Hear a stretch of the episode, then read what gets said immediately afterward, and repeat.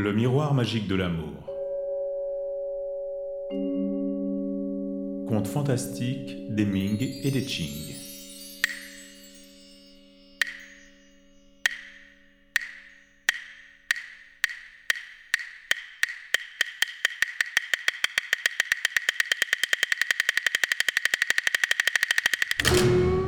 Le poignard de lumière. Shu Yulin naquit dans une famille de mandarins qui, depuis des générations, habitait Yangzhou dans le sud. Peu avant qu'elle le mit au monde, sa mère fit un rêve. Une hirondelle de jade se cassait l'aile en se jetant dans ses bras. Toute la famille considéra que c'était un mauvais présage. Pourtant, l'enfant devint un jeune homme doté de toutes les qualités beauté, générosité et intelligence. Mais s'il excellait dans l'art de composer des poèmes, il se passionnait aussi pour les arts martiaux.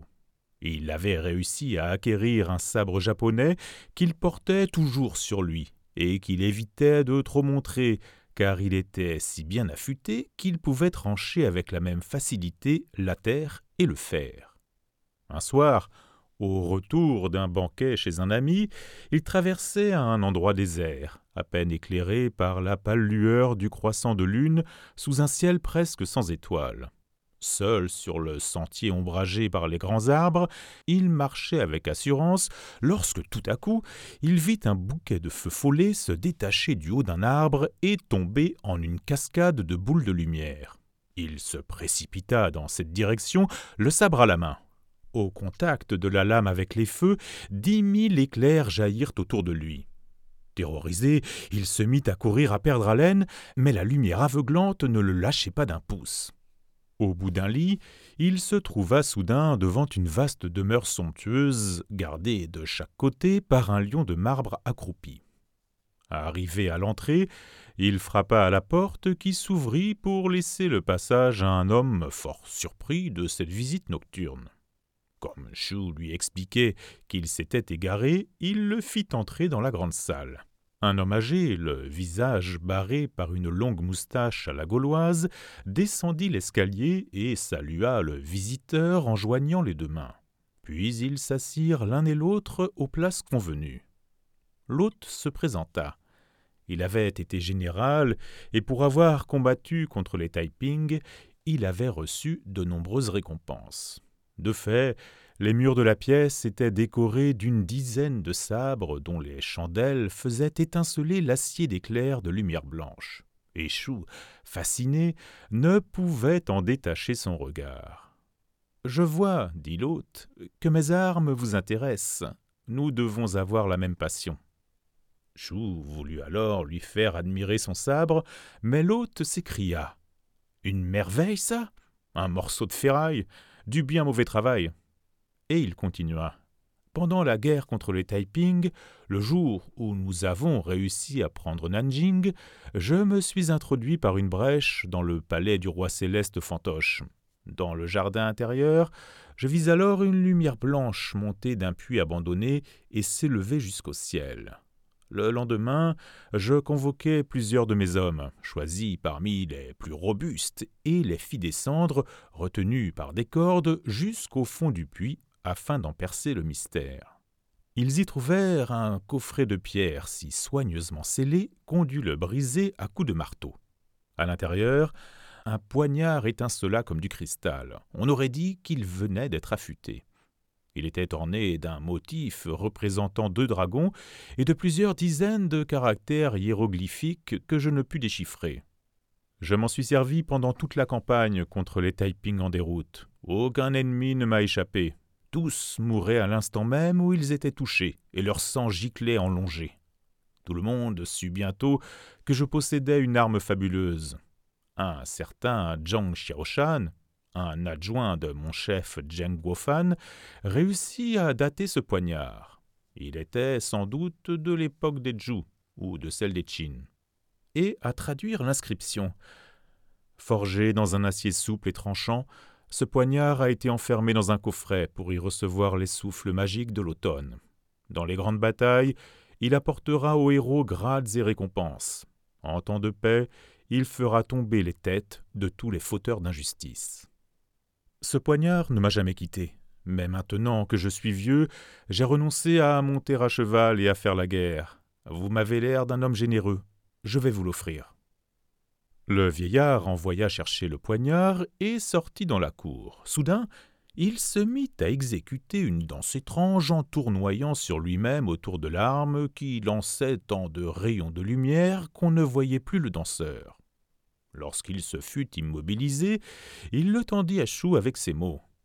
Avec cette arme précieuse, vous dompterez les monstres et vous écarterez le mauvais sort. Si vous savez l'utiliser avec prudence, vous accomplirez de grands exploits. Le lendemain matin, lorsqu'il se réveilla, il était trempé de rosée et transi de froid.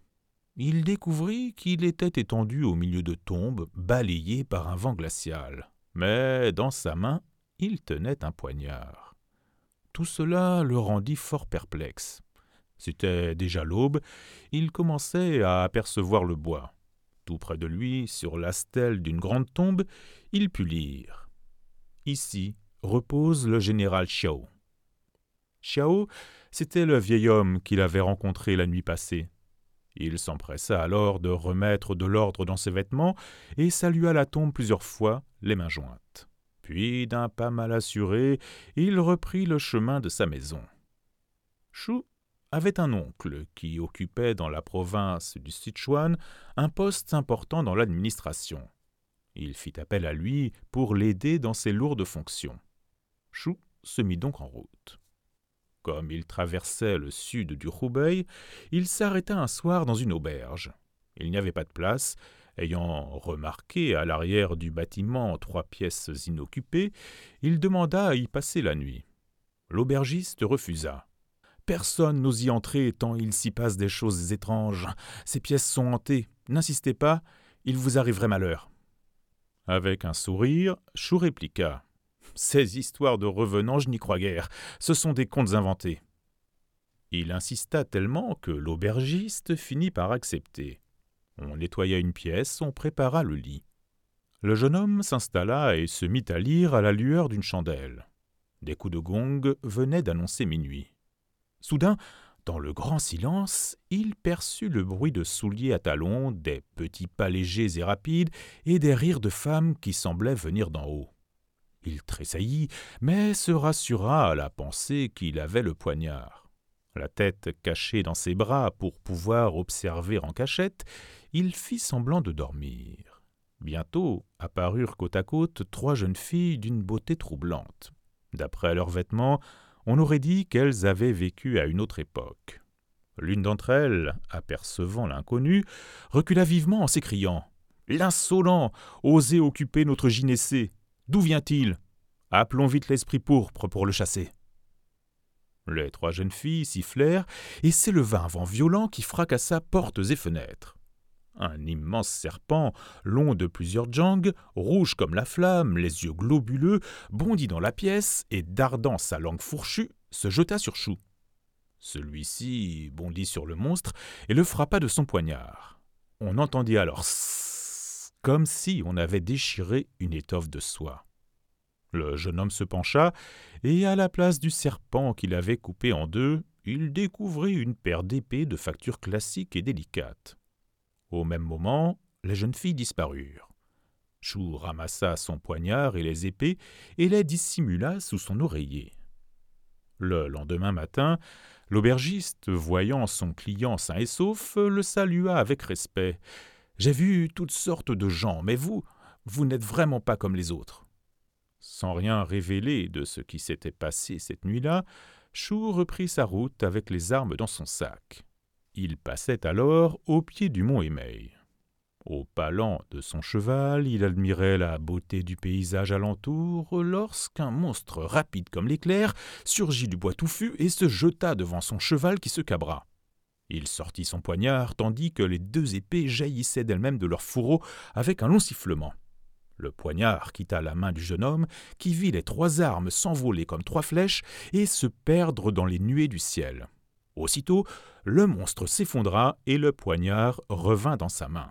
Mais les deux épées ne réapparurent pas. Il le regretta, tout en se disant que des armes aussi magiques ne voulaient sans doute pas demeurer plus longtemps dans le monde des mortels. Puis il contempla le monstre gisant dans le sang, sa tête de chien, son corps entièrement recouvert d'écailles de serpent. Il arriva enfin chez son oncle et s'installa dans la partie ouest de sa demeure. Un jour qu'il buvait du vin en compagnie d'amis, il leur raconta ses étranges aventures et leur montra son poignard qui passa de main en main. Soudain, l'oncle s'écria. C'est extraordinaire. Ma fille a le même. C'est donc le couple de poignards. Il y a deux ans, alors qu'elle se rendait dans un temple de montagne avec sa mère, elle rencontra un ermite réputé pour son art de manier l'épée comme pour sa connaissance des pratiques taoïstes, il lui révéla qu'elle était la déesse de l'épée, et il s'étonna de sa présence dans le monde des mortels. Le lendemain, il vint me voir à mon bureau pour me dire sa volonté d'initier ma fille à l'art de l'épée, proposition que j'ai refusée avec courtoisie. L'épée, ce n'est pas l'affaire d'une jeune fille. Alors, en soupirant, l'ermite me dit Mais c'est ta destinée. Personne ne peut échapper à sa destinée. Et avant de partir, il m'offrit un poignard. Dites à votre fille de le garder auprès d'elle jour et nuit. Il la protégera contre le mauvais sort. C'est pourquoi ce poignard reste toujours dans la chambre de ma fille. Il y a quelques jours, il s'est mis subitement à lancer des éclairs.